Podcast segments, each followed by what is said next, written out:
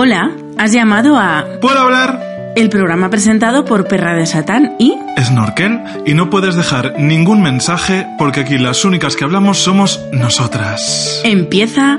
¿Puedo hablar? Aquel año la tristeza había aparecido a la hora de siempre. Estaba Ana sola en el comedor. Sobre la mesa quedaban la cafetera de estaño, la taza y la copa en que había tomado café y anís don Víctor, que ya estaba en el casino jugando al ajedrez, cuya ceniza formaba repugnante amasijo impregnado del café frío derramado. Todo esto miraba a la regenta con pena, como si fuesen ruinas de un mundo. La insignificancia de aquellos objetos que contemplaba le partía el alma. Se le figuraba que eran símbolo del universo, que era así, ceniza, frialdad, un cigarro abandonado a la mitad por el hastío del fumador. Además, pensaba en el marido incapaz de fumar un puro entero y de querer por entero a una mujer. Ella era también como aquel cigarro, una cosa que no había servido para uno y que ya no podía servir para lo otro. Todas estas locuras las pensaba sin querer, con mucha formalidad. ¿Qué te ha parecido, amiga? Me ha gustado muchísimo. Me he puesto súper seria porque Sí. hoy vamos a hablar de un tema serísimo, serísimo. sí. ¿Cuál es el superlativo de serio? Yo no me lo sé. Eh, Súper serio. súper, súper serio, coma, tía, ¿no? Un tema súper serio, tía. Pues es verdad, se, seriérrimo. No tengo la menor idea. Yo como Existirá. filóloga, como filóloga que Pues- soy, te tengo que decir que no sé cuál es el Eres, superlativo. eres nuestra filóloga de emergencia ahora mismo. Si a las 4 de la mañana estamos ligando y no, nos sale una conjugación, ¿a quién llamamos? Pues a Perra de Satán, Perra Perrae, mi sección. Esto es real, ¿eh? Si os metéis en Google y ponéis Perra P-RAE, en sencillo homenaje a la Real Academia Española, eh, te doy una sección de vídeos donde hablo de lengua, pero luego mira, no sé hacer superlativos. Y tú también limpias fijas y das esplendor. Yo, mm, limpiar poco. Ahora, fijar y dar esplendor. Es lo que más. Pues es un tema serio, pero muy importante.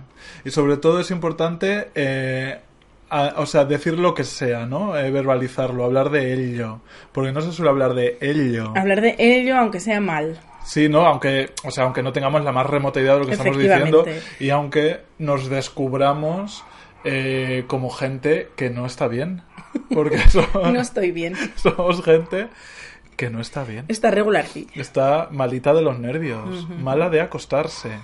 Efectivamente. Hoy el especial es locas. Locas. Estás loca eh, y sobre todo intentar ponerle remedio. Y para despedir esta primera temporada eh, junto a los perros de- del vecindario de... ¿Puedo hablar? Igual son fans, como yo soy perra también. Claro, los has traído tú con tu endorfina. Con mi olor de coño sudado. Total, que para este último capítulo estamos tú y yo solas. ¿Para qué queremos Calientes. más? ¿Para qué te quiero decir? ¿Para qué queremos más? Es que hay que decirlo, no hemos encontrado ninguna loca a nuestra altura. Es que salir del armario de la salud mental Es tam- también es complicado. No queríamos hablar con una psicóloga, porque No. qué necesidad, para eso ya vamos a consulta. Y porque eso cobran, cariño. Total, Y pero somos independientes. sí, sí queríamos, eh, pues, igual que habla- hablamos de chascarrillos y de eh, nuestros recuerdos y de la televisión de los 90, que es lo que más nos puede gustar, pues también tenemos que hablar de que no estamos bien. No estamos bien, pero tampoco mal, que es lo No, bueno no, que se tiene en esta vida. No estamos mal. Y esa, con, con ese, con esa pregunta quiero empezar yo eh, este programa.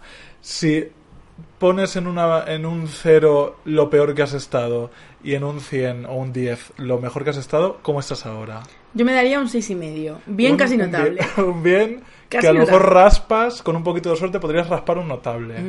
¿Y por qué? Cuéntanos. Pues porque tú, o sea, te voy a decir por qué estoy tan bien. seis y medio es ¡uh!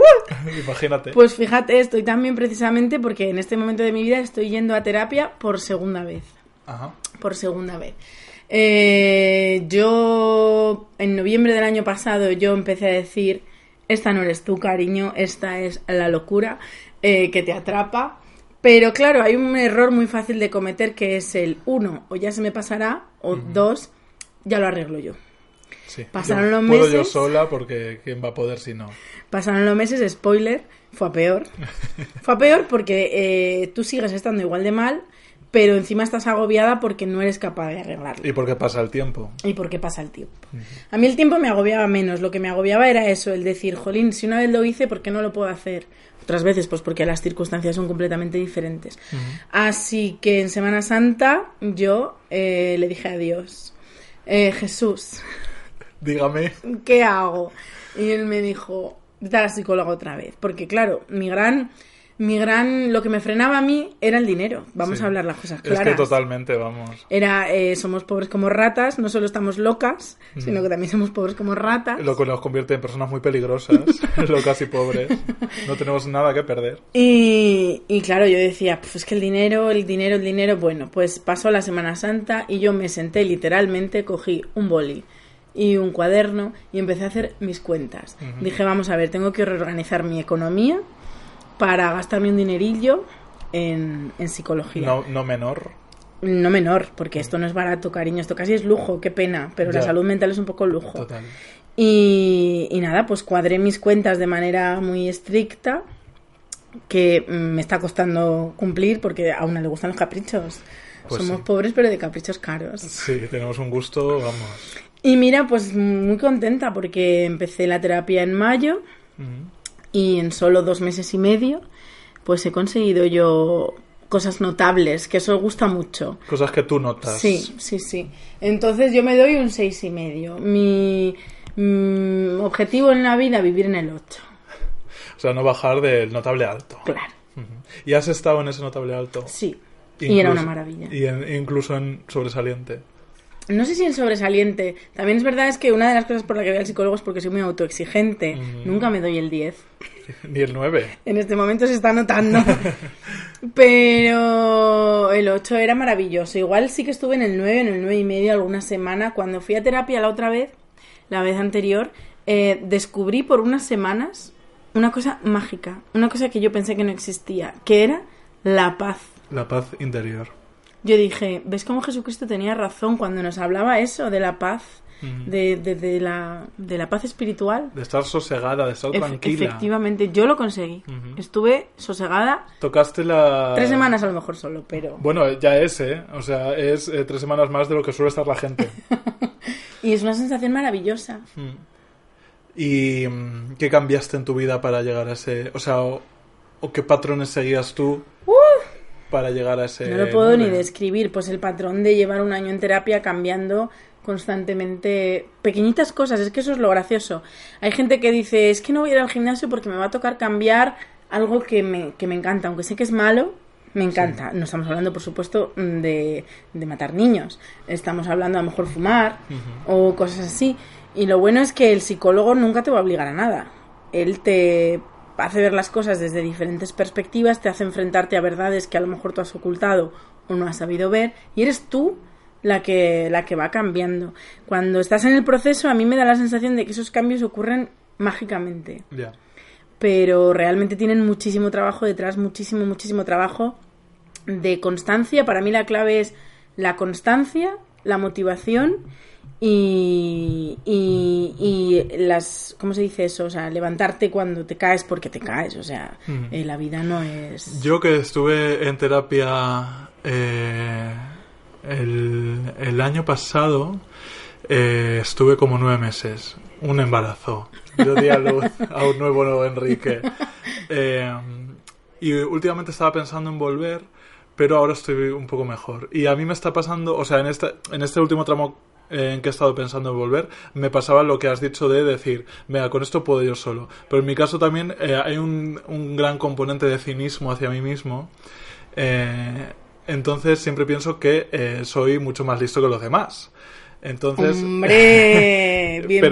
pero una, una cosa eh, completamente patológica, o sea, no es porque lo pienses de verdad, sino porque te, te defiendas con eso, ¿no? De decir, yo soy más listo que tú, eh, yo sé resolverme esto, cariño. Somos hermanas gemelas, Sí, separadas, de- al separadas nacer. al nacer.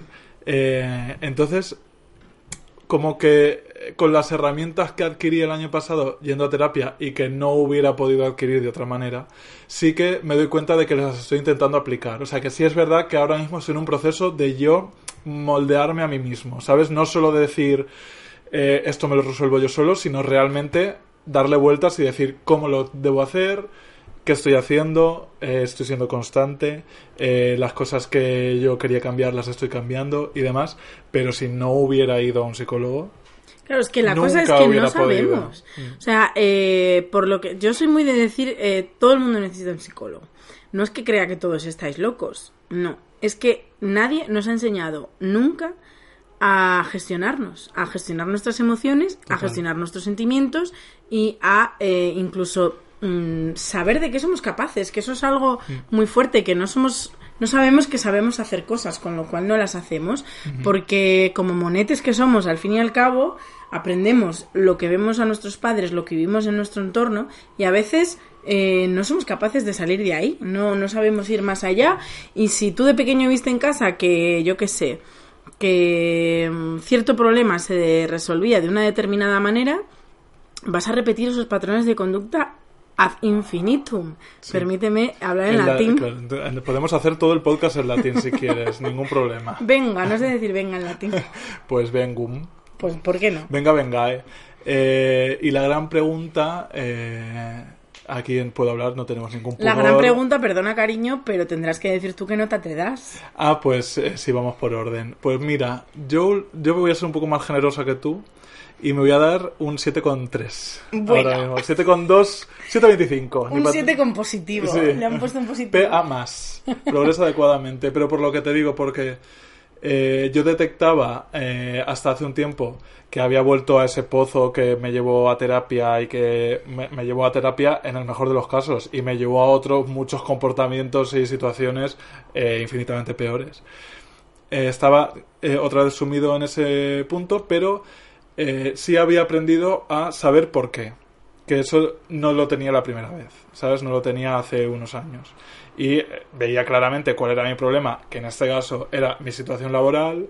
eh, no, o sea, no mi situación laboral de una manera superficial de que cobras poco de tal o de que echas muchas horas que evidentemente cobras poco y haces muchas horas porque somos hijos de nuestra generación sino de eh, darme cuenta de que con 30 años eh, hay cosas que yo quiero hacer y que eh, no estoy haciendo y de que no estoy gestionando y de que mi situación laboral frenaba completamente el modelo de vida que yo quería seguir.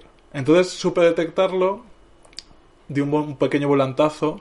Entonces, simplemente, yo ahora mismo no sé si voy a poder sobrevivir económicamente en el próximo año. Lo descubriremos juntas, amigas. Eh, pero simplemente el hecho de tomar el control y de decir, mira, necesito hacer esto y hacerlo, eh, es que eso, eh, eso me ha llevado del suspenso y del insuficiente al notable. Simplemente tomar un poco la rienda de tu existencia a pesar de lo que tú crees que tienes que hacer, que para mí ese es el problema. Es que has dado, creo que con una clave que mucha gente desconoce y es eh, la satisfacción tan grande que produce tomar decisiones. Sí, Eh, mm, yo la primera vez que fui al psicólogo, que si no recuerdo mal, empecé con 27 años recién cumplidos, me di cuenta de que no había tomado eh, ni una sola decisión en mi vida. Había vivido la vida que me tocaba vivir. total. Eh, yo había... te quiero decir, no, tampoco me quejo, quiero decir, tampoco acabé... O sea, que no te ha ido mal, pero que Pero has que- seguido un camino sí, que veías patrón. muy, muy claramente delante de ti. Sí, sí, sí, y el patrón me llevaba, de hecho, eh, un poco ese era el, el- el origen de mi ansiedad, que el patrón me llevaba por un camino que me gustaba. Me gustaba, puedo decir cuál es, que era el de la filología hispánica y el de ser profesora. A mí ser profesora, os juro que me encanta, o sea, me encanta, disfruto muchísimo dando clases de, de lengua y de literatura. Pero una cosa es lo que te gusta y lo que te encanta y otra cosa es lo que te realiza. Y, y yo sabía perfectamente lo que me realizaba, pero no me permitía hacerlo, porque me- el mensaje que había recibido siempre era, eso no es un trabajo. Eso no es un trabajo, eso no es un trabajo. Con lo cual yo me lo, había, tiempo. me lo había creído. Entonces yo decía, bueno, pues ser profesora sí es un trabajo, entonces tendré que ir por aquí. Y cuanto más llegaba al objetivo, de, no elegido por mí, de ser profesora, peor estaba yo, porque decía, es que ya no me voy a, ya no hay escapatoria. Ya tienes 27 años, ya vas a ser profesora. Y justo en ese momento mm, le dije a mi madre, mamá, por favor, ayúdame, estoy muy mal y me está pasando esto. Mi madre es profesional de la salud, tiene muy buenos contactos, qué mejor persona para ayudarme a buscar a un buen psicólogo y a un psiquiatra. Yo necesité durante un año, o sea, el primer año de mi terapia, yo estuve dos años, el primer año combiné psiquiatra y psicólogo y estuve medicada. Y hay mucha gente que dice, ay, no, no, yo la medicación, la medicación. Eh, lo mejor que me ha pasado en la vida, te lo juro. A mí no me da reparo, a mí me da envidia.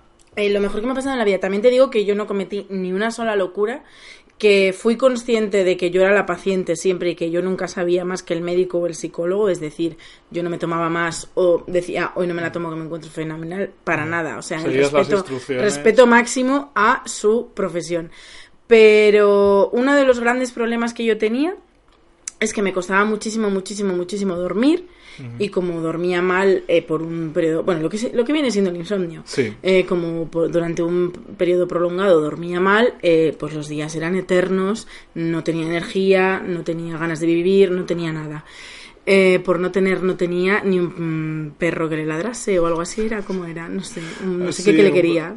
Por no tener, no tenía un, Un bueno, algo no tendría yo. Una polla. Eso, tampoco.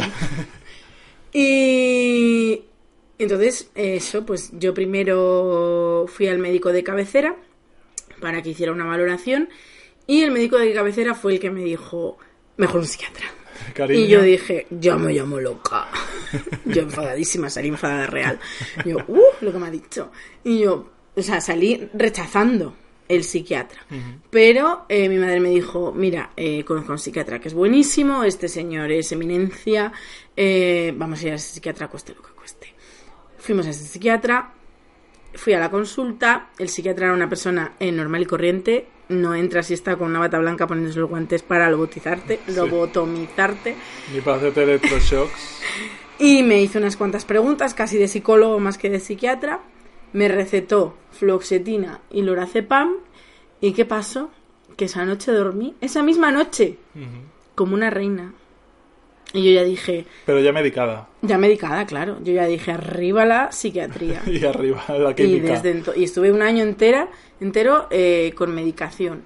Y luego otro año sin medicación, pero todavía con, con psicólogo. Y vamos, o sea, eh, fantasía absoluta. ¿Y qué notabas? O sea, ¿eran solo para dormir? Eh, la fluoxetina se supone que es un antidepresivo. Es como para levantarte un poquito el ánimo. Y el lorazepam era para es dormir. para dormir, es Sí. un relajante, ¿no? Sí. ¿Y, que, ¿Y te notabas eh, más animada? A ver, igual que lo de dormir fue instantáneo porque cuando tú... Yo soy una... Bueno, yo soy una persona que tiene dos cosas muy guachis. Una, nunca... No es muy de químicos, por decirlo finamente. Y dos, eh, cuando le han dado química a su cuerpo, le hace un efecto mayor de lo normal. O sea, para que tú te hagas una idea, cuando a mí me operaron de las cuerdas vocales, que tuve un pólipo de estas cosas que te salen, no sé cómo se dice, eh, se supone que me, me tenían que dar una anestesia que me durase 20 minutos porque es una operación mega sencilla. Es, una vez que estás dormido, entrar en tu garganta, raspar y salir. Y para arriba. Bueno, pues eh, calcularon un médico, por supuesto, un anestesista, con lo importante que es ese trabajo, sabe perfectamente calcular cuánta es la anestesia para 20 minutos. Tardé dos horas y media en, re- en despertarme, la Madre gente ya estaba en plan de se muere, no va a salir de No esta. despierta. Entonces, yo no sé por qué mi cuerpo no metaboliza bien ciertas sustancias muy relacionadas con la medicina y la química. Sí. Y a poquito que me des yo ya Arriba. arriba. A tu coño. Entonces, claro, el primer lorazepam, yo me acuerdo que cuando empecé el tratamiento, empezamos con media pastilla para luego a ver cómo le iba tolerando, para luego ya pasar a una y luego cuando fuimos reduciendo igual. Eh, estuvimos un tiempito tres cuartos, luego media, luego un cuarto, luego nada. Porque estas cosas enganchan, Sí, sí. cariños. Ese es el peligro también. Sí. Y yo la primera noche ya dormí como una reina, con lo cual creo que el, no sé si el ánimo me cambiaría por las pastillas o porque dormí, pero es que solo el hecho de dormir cuando vienes de una temporada larga, la larga te estoy hablando seis meses igual, de no poder dormir, Ya eras otra, está, vamos. claro, entonces yo no sé qué fue, pero yo sé que a mí me vino, vamos, maravillosamente. Y luego a la vez empecé la terapia psicológica que, eh, eh, otra cosa que yo quiero decir sobre Elio, Ello. fue muy duro, muy difícil y muy duro. Igual que digo una cosa, digo la otra. ¿Tú qué opinas? Hombre, eh, la tera- hacer terapia es complicado porque mm, primero tienes que mirar a esos rincones donde tú no solo no estás mirando, sino que además tú estás convencido de que ahí no hay nada y si intuyes que lo hay, ya te guardas tú de eh, echar ni un vistacillo, ni por pequeño que sea. Entonces a mí me pasó eso. También te digo que yo, eh, igual que cuando pensaba 120 kilos, yo sabía que tarde o temprano tenía que adelgazar por salud. Eh, toda la vida he sabido que tarde o temprano yo tenía que hacer terapia estaba convencido. Porque a mí además se me junta el hecho de ser maricón, que todos los programas sale, pero eh, yo soy maricón antes que persona. Entonces, eh, yo creo que todos, lo, y lo he dicho en el programa alguna vez, todos los maricones tenemos estrés postraumático derivado de que eh, tú has pasado toda la adolescencia rechazándote y con un auto-odio muy fuerte.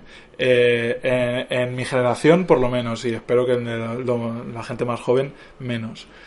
Entonces yo sabía que había algo que iba mal en mí. Eso por una parte. Luego, lo mío en mi, en mi individualidad y en mi concreción, que son más cosas. Yo creo que o, o tienes mucha suerte o siempre algo de la infancia no queda bien resuelto.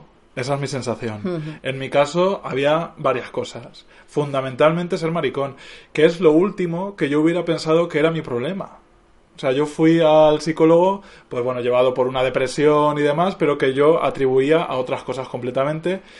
Y resulta que no, cariño, que el autoodio estaba ahí, la autoestima o sea, no te digo que yo tuviera la autoestima baja, es que yo no tenía eh, del material que esté hecho la autoestima, yo no lo producía no segregaba yo esa sustancia, porque la seguridad en uno mismo y el apreciarte y demás, yo creo que es una cosa que tú construyes de adolescente, sobre todo, y de adolescente estaba completamente anulado en ese sentido.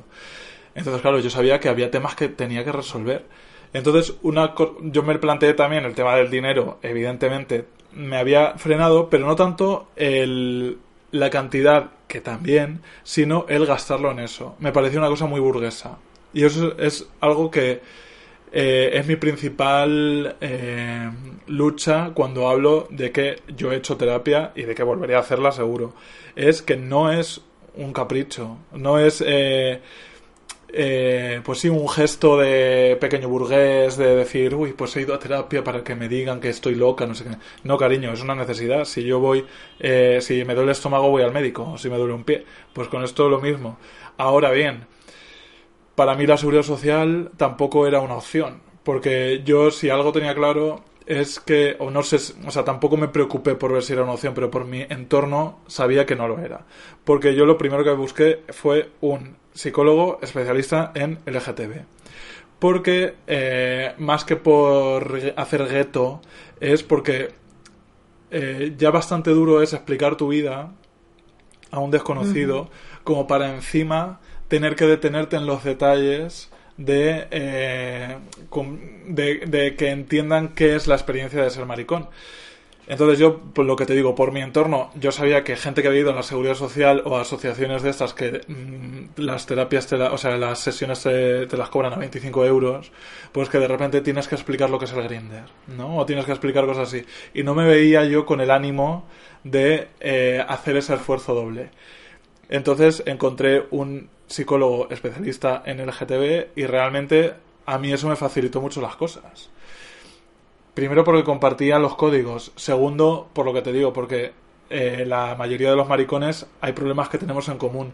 De hecho, eh, lo primero que hizo este psicólogo fue recomendarme un libro que se llama The Velvet Rage, que no está traducido al castellano y es una pena porque de verdad me fue muy útil, que básicamente te explica por qué los maricones tenemos estrés postraumático, a qué se debe y más o menos te da herramientas como para, para no para que lo superes leyendo el libro, porque no es autoayuda, sino para que sepas que, mira, durante toda la vida nos hemos dicho esto, pero resulta que tú también te puedes decir estas cosas.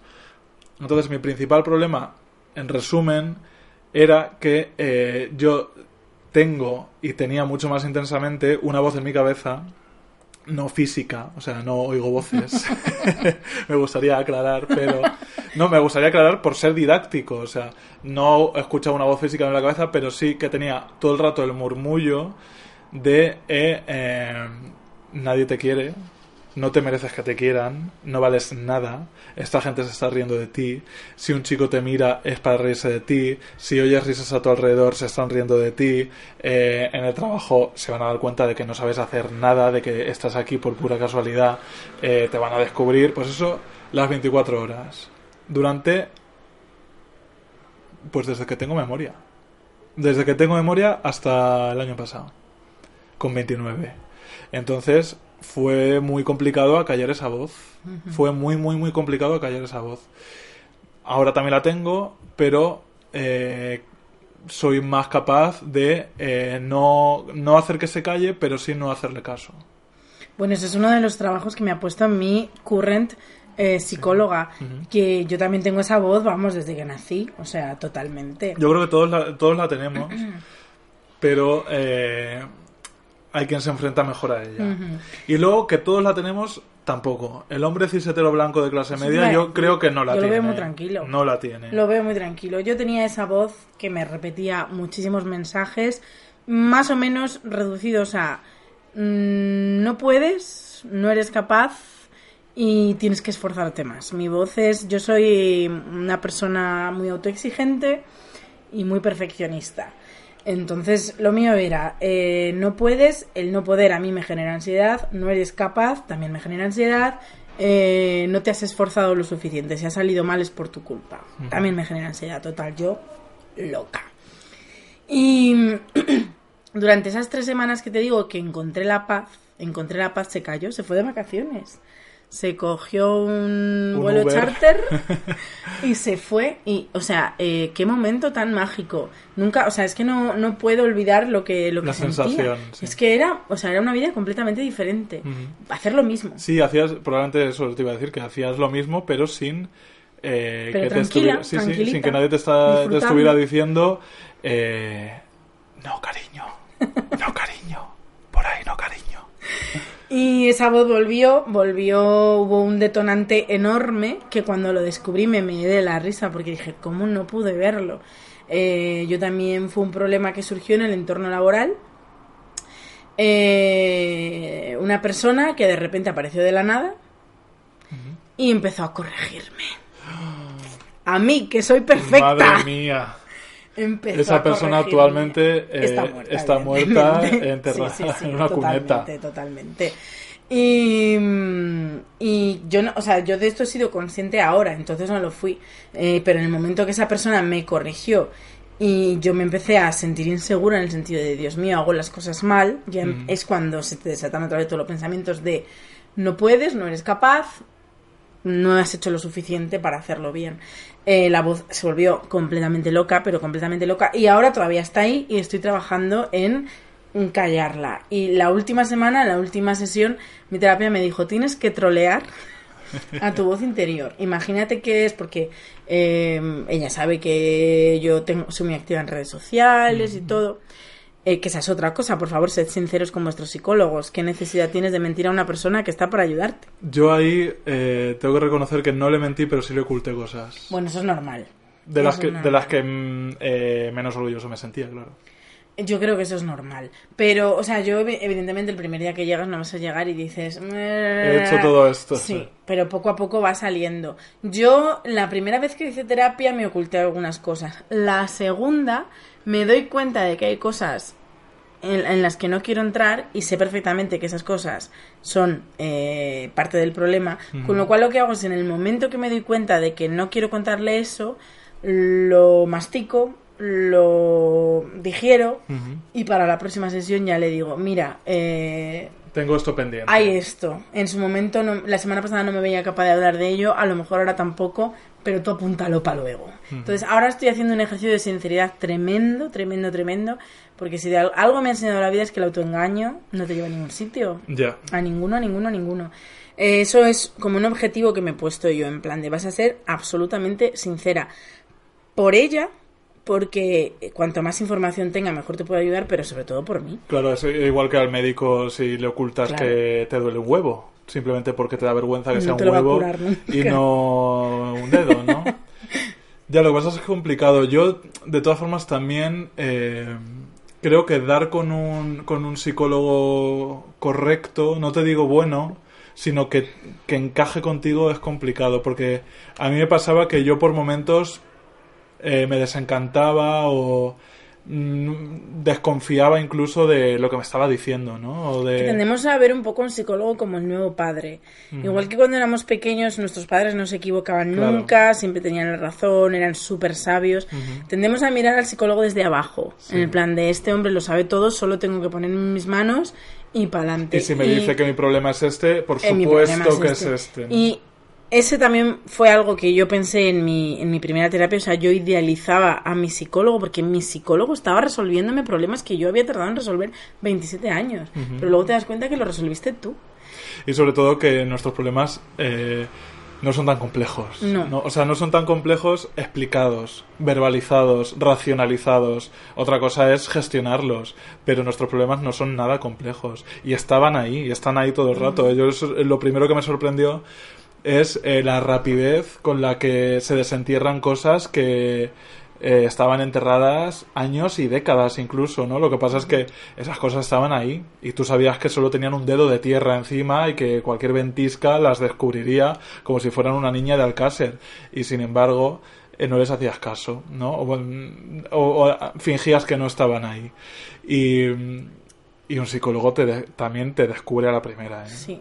Te descubre la primera. trabajo. De todas formas, yo creo que también está bien eh, ir al psicólogo con la, con la mente un poco abierta y pensando que cada uno tiene sus métodos, que a lo mejor no encajan contigo, que dar con el psicólogo indicado a lo mejor te lleva un par de intentonas y sobre todo que eh, el trabajo lo haces tú, ¿no? Que yo creo que cuando vas al psicólogo, esto lo he hablado yo con mis amigos que están en, terapia y yo creo que es un patrón que se repite bastante, hay una curva que es que empiezas a ir al psicólogo, tomas esa decisión, sobre todo la primera vez, y tienes una euforia durante 15 días tremenda porque has, has tomado el control, ¿no? Has, Has tomado esa Sí, decisión de la que hablábamos antes. Eso es, has tomado la decisión, has, puesto- has puesto cartas en el asunto para mejorar tu vida y eso da un subidón tremendo que incluso seguro que lo explica la propia fisiología y las hormonas y demás.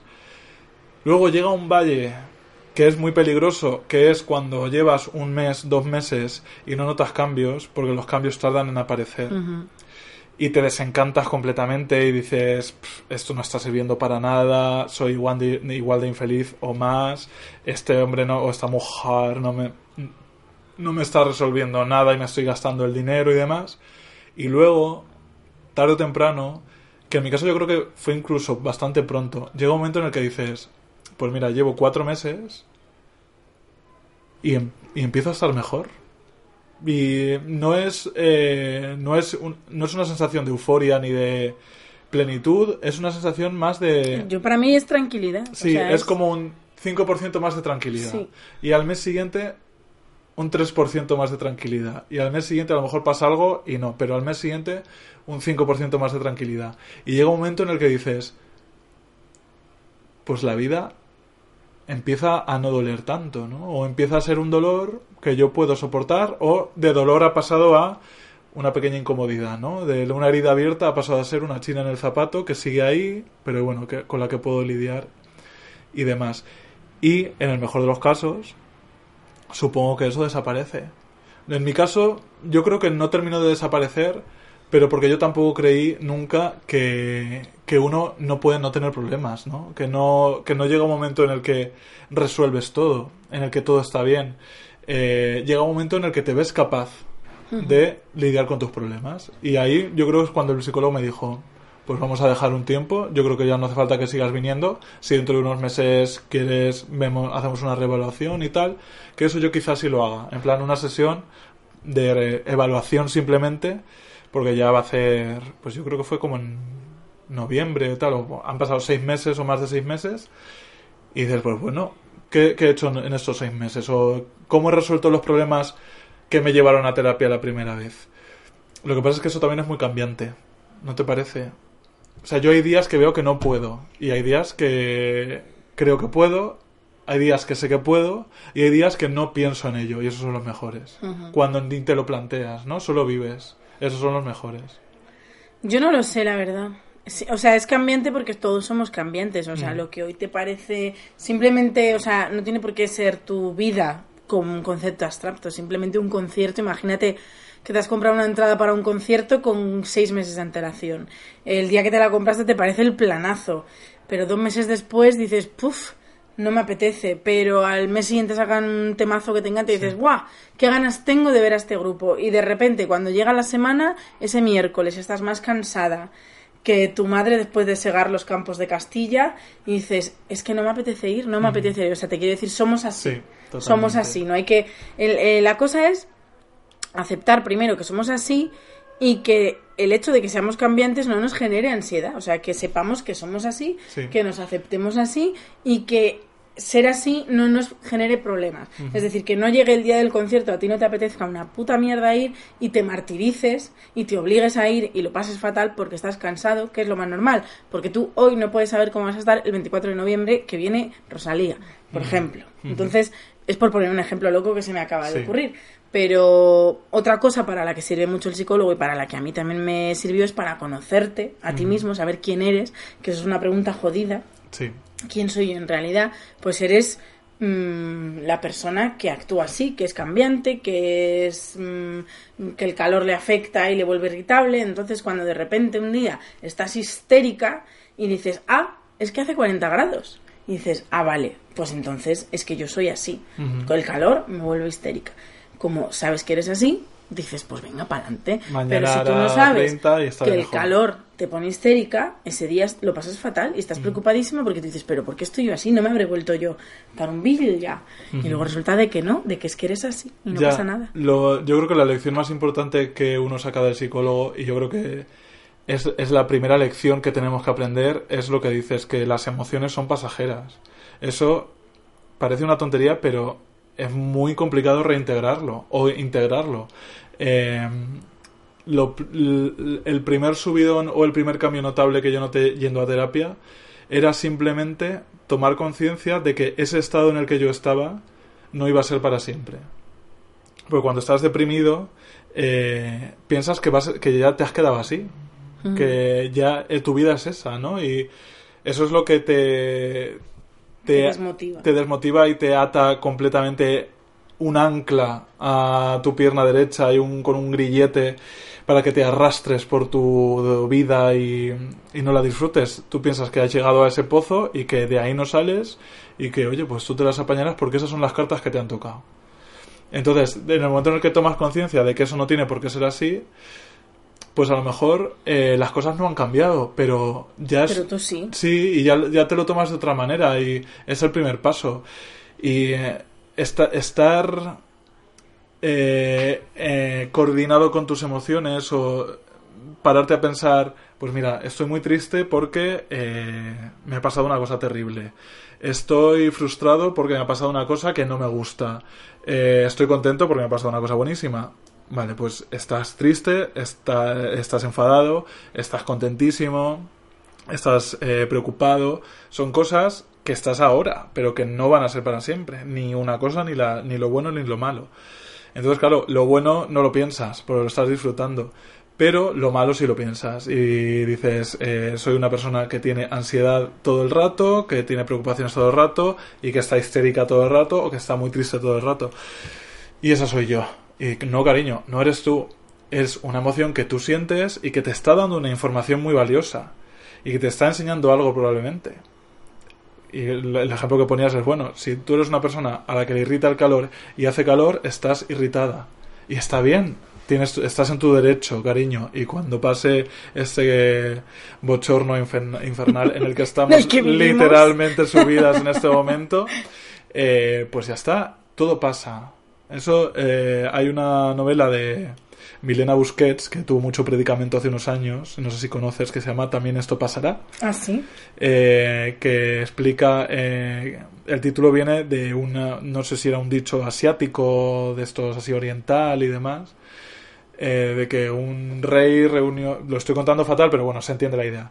Un rey de la dinastía Ming reunió a todos los sabios del país para, eh, digamos, concretar la mayor sabiduría posible en el, el- menor número de palabras. O sea, decir lo más sabio que se puede decir o lo más sabio que se puede conocer de la vida en la lección o en la fórmula más sencilla. Y Y después de- salió patatas o cabrales. ¿Te imaginas?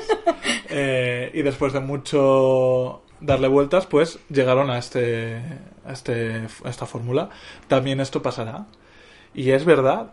O sea, eh, la finitud de todo lo humano eh, realmente es a lo que nos tenemos, a lo que nos enfrentamos y es a lo que tenemos que aprender a es lo que tenemos que aprender que va inscrito dentro de nosotros. O sea, que nos vamos a morir, para empezar, que todo, se, todo acaba, que eso es lo jodido de estar vivo, ver que las cosas se acaban, eh, y que las emociones y todo lo que hay dentro de nosotros también, que no nada dura para siempre, que lo bueno pasa, que lo malo pasa y lo regular también.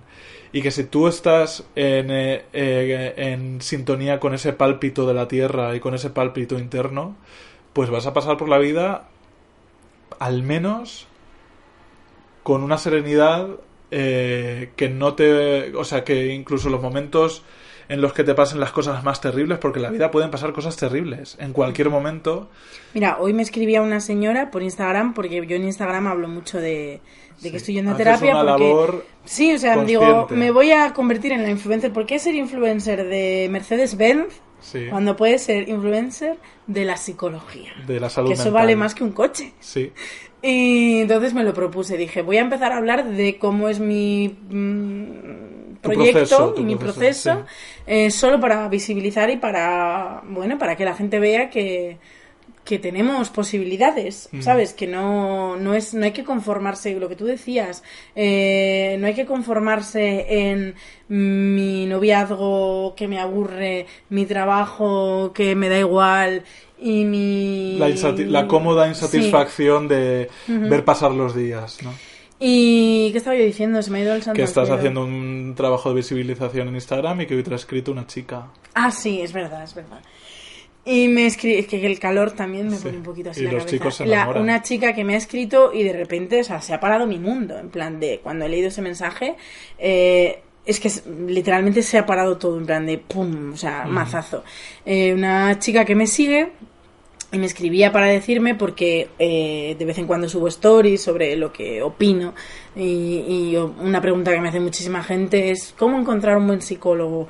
¿Cómo sé si va a ser bueno? Y entonces yo de vez en cuando explico cosas como si fuera yo súper sabia también, Sí. consejo de sabios chinos. Y hoy me escribió una chica y me dijo, eh, como estás hablando de alternativas a la consulta privada para la gente que no tiene recursos económicos, quiero decirte que, que yo estoy yendo a terapia en una asociación para superar el duelo eh, porque mm, se murió mi hijo de dos años.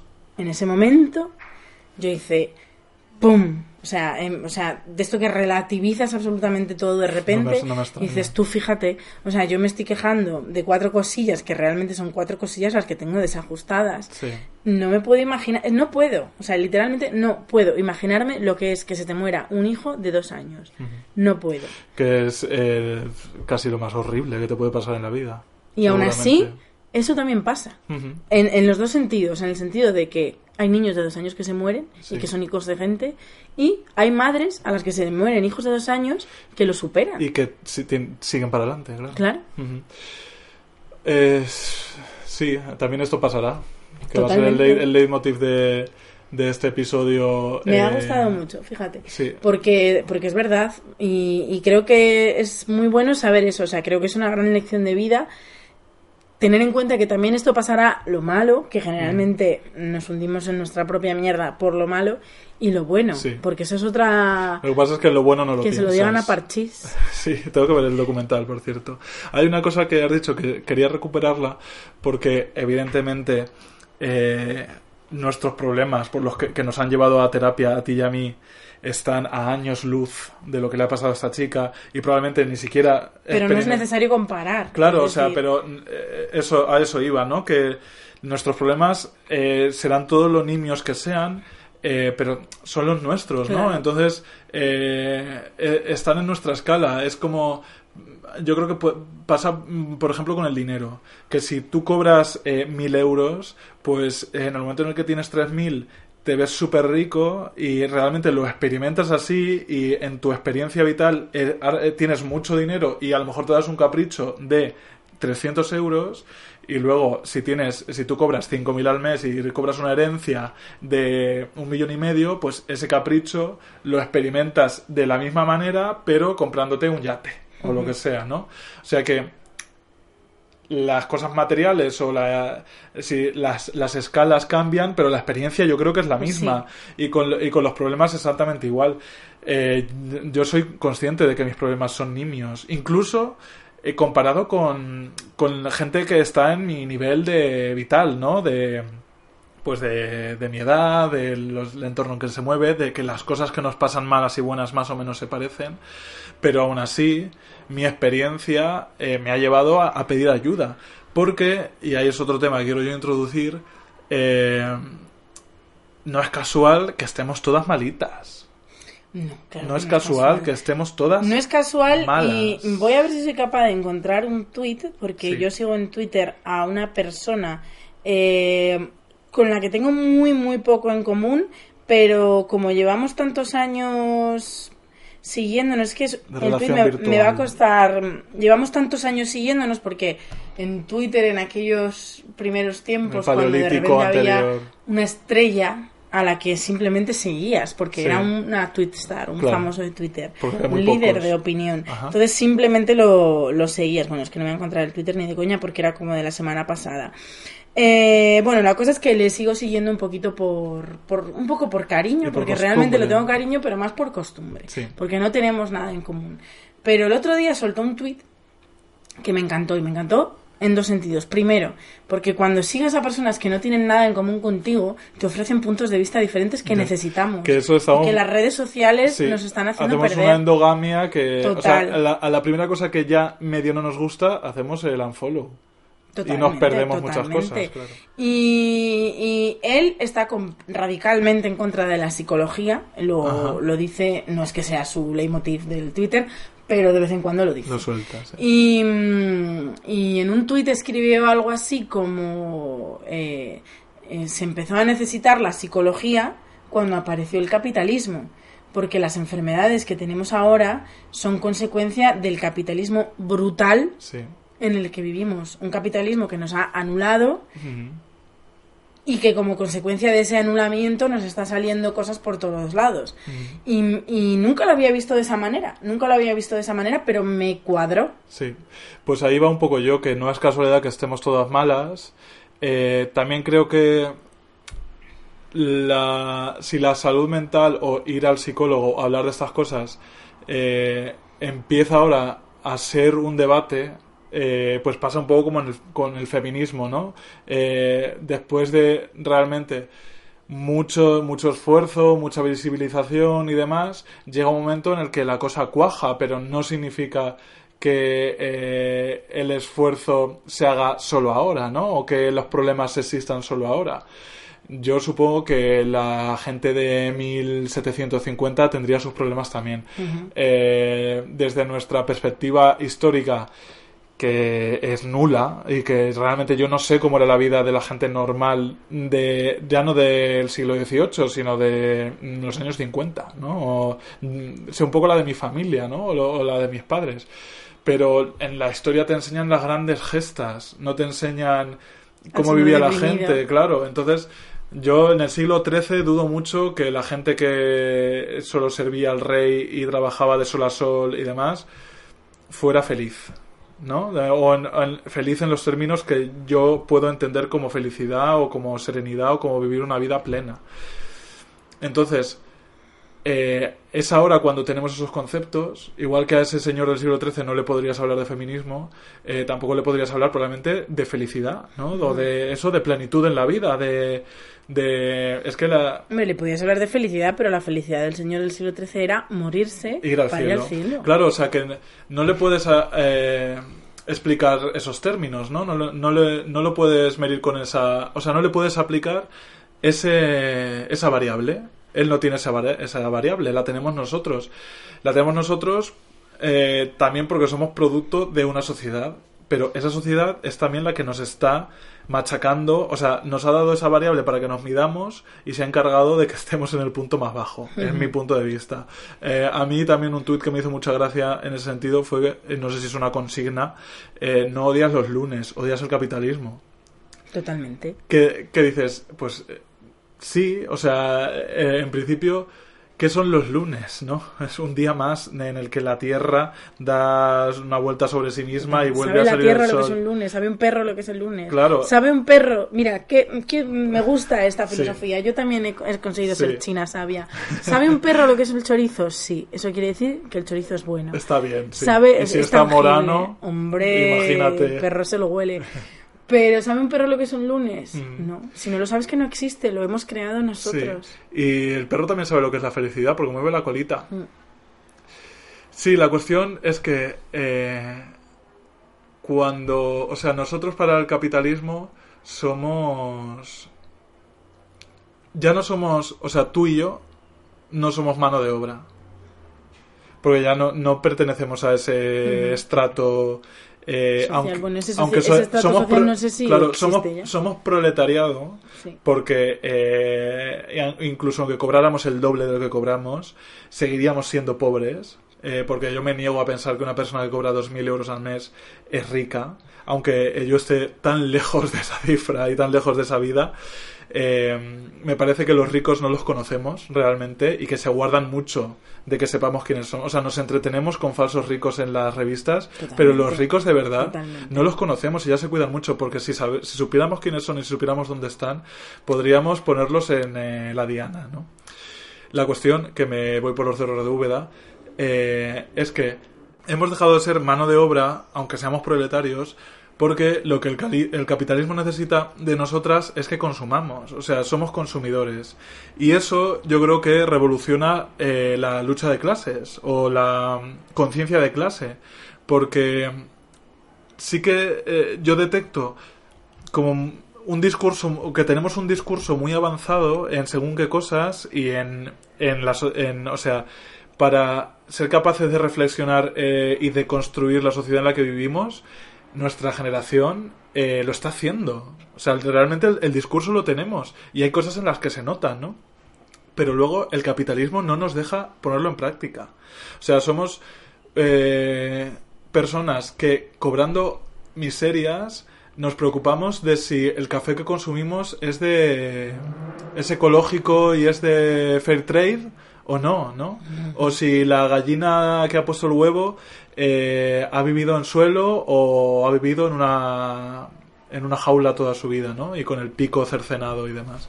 Porque somos consumidores hasta el punto, tú fíjate lo que ha conseguido el capitalismo, que ya no necesitamos ni consumir productos. O sea, porque ya no se puede fabricar más, Claro. nos han convencido de que ya no eh, te- consumamos productos, sino que consumamos bienestar. Sí. A ti comprarte un café ecológico, Sí. lo que tú pagas es lo bien que te hace sentir a ti. Totalmente. Porque te lo tomas diciendo, eh, he ayudado muchísimo al planeta, he Co- salvado tres compramos bu- vidas. buena conciencia también. Y a lo mejor ir al psicólogo es precisamente eso. Fíjate qué vuelta de tuerca le hemos dado.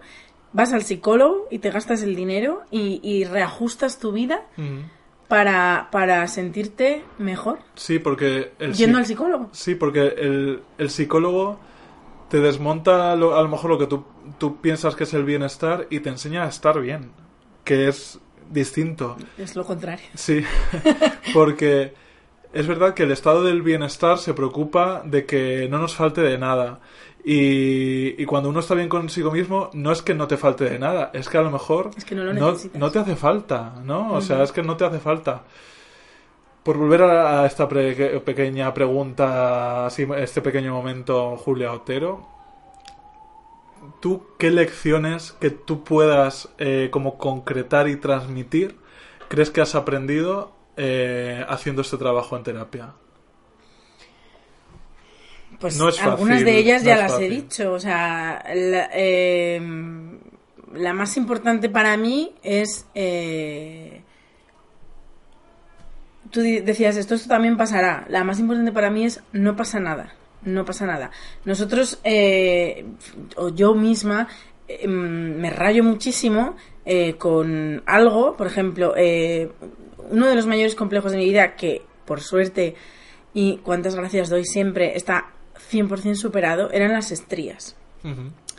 Mm, yo no sé cómo, ni cuándo, ni por qué, eh, de repente me empezaron a salir estrías en cuarto de la ESO, recuerdo, por todas partes. Yo tengo estrías en los hombros, que es un sitio como raro. Sin ser culturista. Mm, sí, sí, sí, o sea, me salieron muchísimas estrías, es como que de repente dice pras.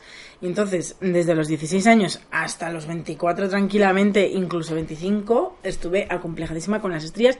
Nivel no nadaba, que es una cosa que me encanta, por no ponerme un bañador, para que no se me vieran. Y, y el, lo primero que yo, o sea, la primera lección que yo he aprendido es no pasa nada. Te pase lo que te pase, realmente no pasa nada. O sea, eh, en, el momento en que aprendes a relativizar lo que para ti es un problema, por muy gordo que sea, por muy gordo que sea, por muy gordo que sea, no pasa nada, puedes seguir adelante. Eso es lo primero. Lo segundo que yo he aprendido, uy, qué difícil. Es que condensar estas cosas y verbalizarlas no es fácil. Primero porque da pudor, que no es nuestro caso, pero porque es realmente complicado trasvasarlo a palabras, o sea, trasvasarlo a, unidades de sentido que otras personas puedan entender. Mira, lo segundo que he aprendido, y eso me pareció súper guay, y eso lo aprendí un poquito, lo toqué con las manos antes de empezar el psicólogo, pero ya con el psicólogo como que se reafirmó. Atención, Mr. Wonderful. Ahí voy. Alerta. Puedes ser lo que te dé la gana de ser, citando a Bebe. Mm, puedes, o sea, es, es una frase completamente Mr. Wonderful. Pero hay que darle un sentido realista. Es decir, no puede ser Spider-Man, lo siento. Eh, hay cosas que no puede ser en la vida, no puede ser Spider-Man, no puede ser la sirenita, no puede ser muchas cosas. Pero eh, si tú quieres algo, o sea, si tú te visualizas haciendo algo, como por ejemplo, o sea, mm, vuelvo a mí, a mí me habían marcado el camino hacia la docencia, pero yo decía, uff, es que me tira tanto el artisteo, el entretenimiento, me gusta tanto escribir y, no me dejaba yo a mí misma serlo, era yo la que me ponía los impedimentos. Em, si tú crees que quieres hacer algo, puedes, literalmente, puedes somos nosotros los que nos frenamos a hacerlo por miedos, por vergüenzas, por inseguridades, por autoestimas bajas, pero tú puedes ser lo que quieras y todo eso que visualizas y todo eso que deseas como esto no es para mí, eso le pasa a los demás, pero a mí no, eso es que ha tenido suerte, puedes hacerlo. Ahora, claro que cuesta y claro que hay un trabajo por detrás que tienes que estar dispuesto a asumir. Eso ya son decisiones que tomas. Más en sabiduría, has dicho alguna, si voy pensando. Pues mira, yo aprendí fundamentalmente dos cosas que necesitaba yo asumir y que con las que todavía batallo. Y son parecidas, pero eh, complementarias, digamos. Primera, que eh, merezco que me quieran. Que eso es una cosa que cuando no. que cuando rechazas y cuando estás convencido de lo contrario. Eh, pues es muy jodido, ¿no? Y así me he pasado yo mi vida. Eh, entonces, aprender eso es como, eh, ¿qué te diría yo? Eh, enseñarle los colores a un ciego de nacimiento, ¿no? Pues una cosa así. Es lo que más me costó. Y, eh, o sea, pero que te mereces que te quieran porque todo el mundo se merece que le quieran, a no ser que haga lo que, que provoque lo contrario, ¿no? O sea, evidentemente a un asesino en serie. Bueno, pero a Hitler eh, también le quisieron, supongo. Sí, no, desde luego. Eh, y a Santiago Abascal también. Eh, la cuestión es que esto de los ejercicios que hacía, me hacía mi psicólogo era imaginarme de niño, ¿no? O sea que yo me imaginaba rechonchete con seis años y yo no tenía el corazón de decirle a ese niño no mereces que te quieran, ¿no? Porque no ha hecho nada, es que no ha hecho nada. entonces, eso me lo tengo que aplicar con 30 también. O sea, el decirme a mí mismo, cariño, no has hecho nada para que la gente no te quiera. Eh, al contrario, pues bueno, eres una persona con sus limitaciones y con sus virtudes y tienes amigos y tienes familia y eh, eres un sujeto eh, que merece simplemente por el hecho de ser una persona normal y de llevar una vida normal en la que no haces ninguna catástrofe, al contrario, intentas hacerlo lo mejor que te sale, pues de recibir amor. O sea, y, te lo mereces y lo puedes, lo puedes hasta no exigir, pero vamos, que lo puedes reclamar, ¿no? Y, y buscarlo y que está bien que, que se verbalice, que se eh, materialice, que tome forma, que tome piel, que tome contacto. Yo me he pasado mi vida sin que me toquen, o sea, no, sin dejar que nadie me toque, por poner un ejemplo práctico. Y luego la, la cuestión complementaria, más interna, la verdad, es que eh, la validación y la aprobación está muy bien que venga de fuera, está fenomenal y está bien también buscar que venga de fuera. Y si tú haces un trabajo y te esfuerzas, coño, también es, te alegra mucho que la gente te lo reconozca. Y si tú te esfuerzas eh, en ir al gimnasio todos los días, te alegra mucho que la gente te lo diga, que te lo nota y demás, pero eso nunca, nunca, nunca va a estar completo, aunque tú seas Rihanna y todo el mundo te diga que eres lo más, nunca va a estar completo si no tienes una validación interna. Que esa hay que generarla y hay que fabricarla. Y que cuesta mogollón. Y que ¿eh? cuesta mucho, porque Mogollón. ese, es, esa pequeña fábrica que tenemos dentro de validación interna y de, de, de creernos nosotros mismos eh, que merecemos la pena, que somos personas, pues eso, que no son un, un de- un despojo que merecen solo desprecio, eh, hay que ponerla a funcionar y eh, te encuentras con que lo que tú necesitas es una, una fábrica fordista y unos hor- altos hornos eh, donostiarras, cuando a lo mejor en tu interior hay tres neandertales con un palo y una piedra cada uno, haciendo así uh, uh, y dándole la piedra, ¿no? Eh, porque no has, no has aprendido a, a, a quererte, ¿no? Porque al final es eso, es tener autoestima, eh, saber que puedes cometer errores, que puedes no ser el mejor, que puedes eh, pasar por el mundo sin eh, dejar una huella de éxito a tu alrededor y de tal. Y que no pasa nada, cariño. Que no tienes que ser el más listo todo el rato, el más gracioso todo el rato, el que más sabe de todo, el que prescribe eh, a los demás eh, cultura y comportamientos e historias. Y que no pasa nada. Y que si eh, mañana te mueres y esta ha sido tu vida, pues que tu vida la has vivido, ha merecido la pena, a tu alrededor no has provocado nada malo, al contrario, y que ya está. Que no pasa nada, cariño, que ni tienes que pasar a la historia, ni necesitas eh, generar una corriente a tu alrededor de la que eres el centro, ni ninguna historia, que que vales, que ya está bien, que con lo que eres está bien, o sea que siendo quien eres está bien, no necesitas ser nadie más. Si tú quieres cambiar cosas tuyas, si tú quieres mejorar, estás en tu derecho y adelante. Y a to coño, y poniendo toda la carne en el asador, pero no porque te haga falta, sino porque te apetece. Esto en el sentido físico a mí era total, o sea, yo cuando estaba muy gordo pensaba que era infeliz porque estaba gordo. Fui delgado Uy, y me qué y- bonito es eso. Esas historias y- me encantan. y me di cuenta, el ex gordo infeliz. claro, y me di cuenta de que el problema no era ese, ¿no? De que podía estar delgado y ser igual de infeliz, ¿no? Y que al final yo no había adelgazado eh, porque me apetecía. Había adelgazado para que la gente me quisiera, porque pensaba que ese era el secreto de... Eso era lo que fallaba. Y no, cariño, falta que como no tienes autoestima, eres una persona insoportable. Y eres una persona que no se deja querer. Entonces nadie te puede querer porque tú no lo dejas. Eso es lo que yo he aprendido, así resumido, en dos Pues pequeños chica, ya es más de lo que saben muchas, te lo digo. Te lo digo, porque yo veo a la gente, mira, yo he dicho, no quiero pecar yo de Marisa Vidilla. Pues sí, Adelante. voy allá, para terminar ya. Sí. Yo veo a la gente muy perdida, la veo muy perdida. Y yo por eso esa fue una de las cosas que me, que me llevó a eh, visibilizar el ir al psicólogo, el hacer terapia, el cambiar y el mejorar. Porque yo también fui una persona muy perdida, pero mucho. O sea, es que es una sensación de bloqueo absoluto, de no sé por dónde me vienen, no sé por dónde tirar yo. O sea, lo que es estar perdida en la vida. Y, y, bueno, la psicología me orientó, pero no te, o sea, me no te puedes imaginar hasta qué punto. O sea, mi vida mm, mm, cambió por completo. Mi padre es una persona que no cree todavía a día de hoy en los psicólogos y todavía me, me, me dice, ¿pero por qué vas al psicólogo? Todavía y digo, pero vamos a ver, papá, tú me conociste a mí antes y después de ir al psicólogo. ¿Cómo puedes no creer en la psicología si tú viste que yo me convertía en una persona radicalmente diferente, radicalmente opuesta?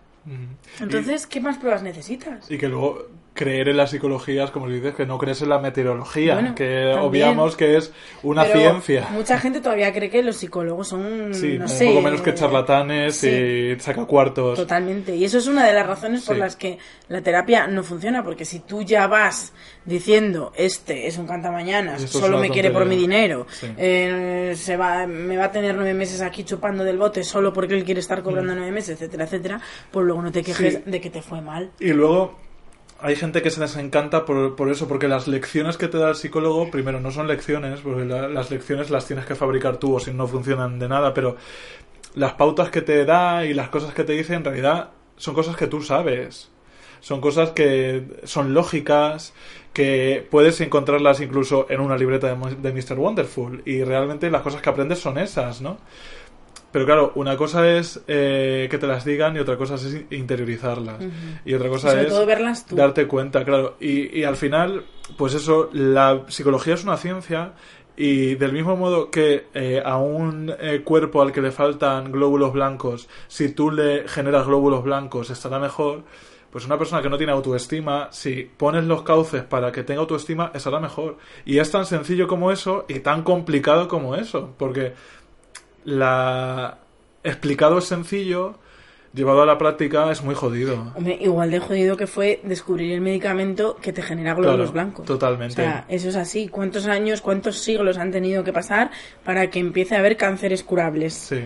Y todo el trabajo que hay detrás de eso. Eso no se ve, eso solo... Y que, y, y que tampoco es una cosa inmutable. O sea, que eh, dentro de tres años, a lo mejor, eh, el- eh, una enfermedad que podamos tener nos la tratarán de manera distinta a no- como nos la tratarían hoy. Y la, la psicología también avanza. Y la psicología también descubre nuevas áreas. Y la neurociencia es de las ciencias, de hecho, que más avanzan porque son de las más desconocidas, ¿no? Entonces también hay que eh, estar, o sea, dejar s- ser permeables a, a transitar por esos caminos eh, sin pensar que tú estás en un punto X y tienes que llegar a un punto Y y el camino es una línea recta y unidireccional, sino que también se vuelve para atrás, se toman otros caminos, eh, se toman otras dimensiones del camino, porque tú pensabas que era ir para adelante y para atrás y a lo mejor tienes que ir para arriba y para abajo. Entonces, cariño, Es una aventura. La es muy, es una aventura. es muy probable que si estás escuchando este podcast Ya estás convencida. necesites ir al psicólogo.